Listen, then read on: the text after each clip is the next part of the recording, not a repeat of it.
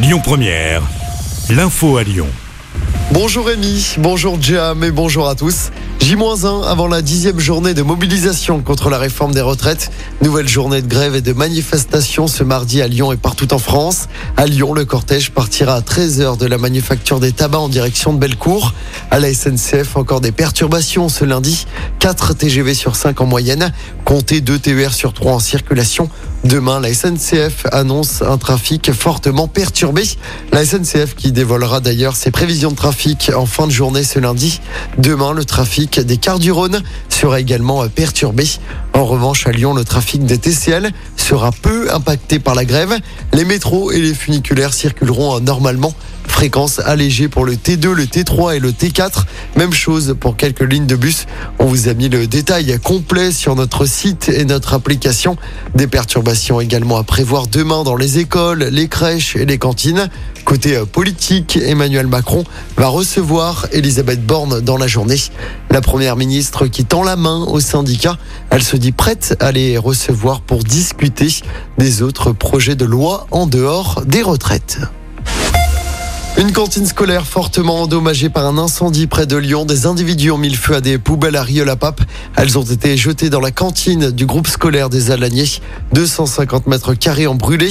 Selon le progrès, des affrontements ont éclaté entre des jeunes et les forces de l'ordre. La cantine sera fermée jusqu'à nouvel ordre. Dans l'actualité également, un bar tabac braqué à Villeurbanne ce week-end. Les faits se sont déroulés samedi soir. Un homme armé s'est introduit dans un commerce de l'avenue Roger Salengro.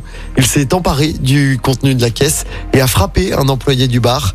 Le malfaiteur a pris la fuite. Le butin pourrait atteindre quelques milliers d'euros. Une enquête a été ouverte. On ignore pour l'instant si le braqueur était seul ou si un complice l'attendait. À Lyon, les travaux du tunnel sur le boulevard des Tchécoslovaques débutent aujourd'hui. Ils vont durer pendant 5 mois avec des perturbations jusqu'au 11 avril, puis du 24 avril au 10 juillet. La circulation sera réduite à une seule voie sous le tunnel entre le 11 et le 21 avril et entre le 10 juillet et le 18 août. Attention, le tunnel sera totalement fermé.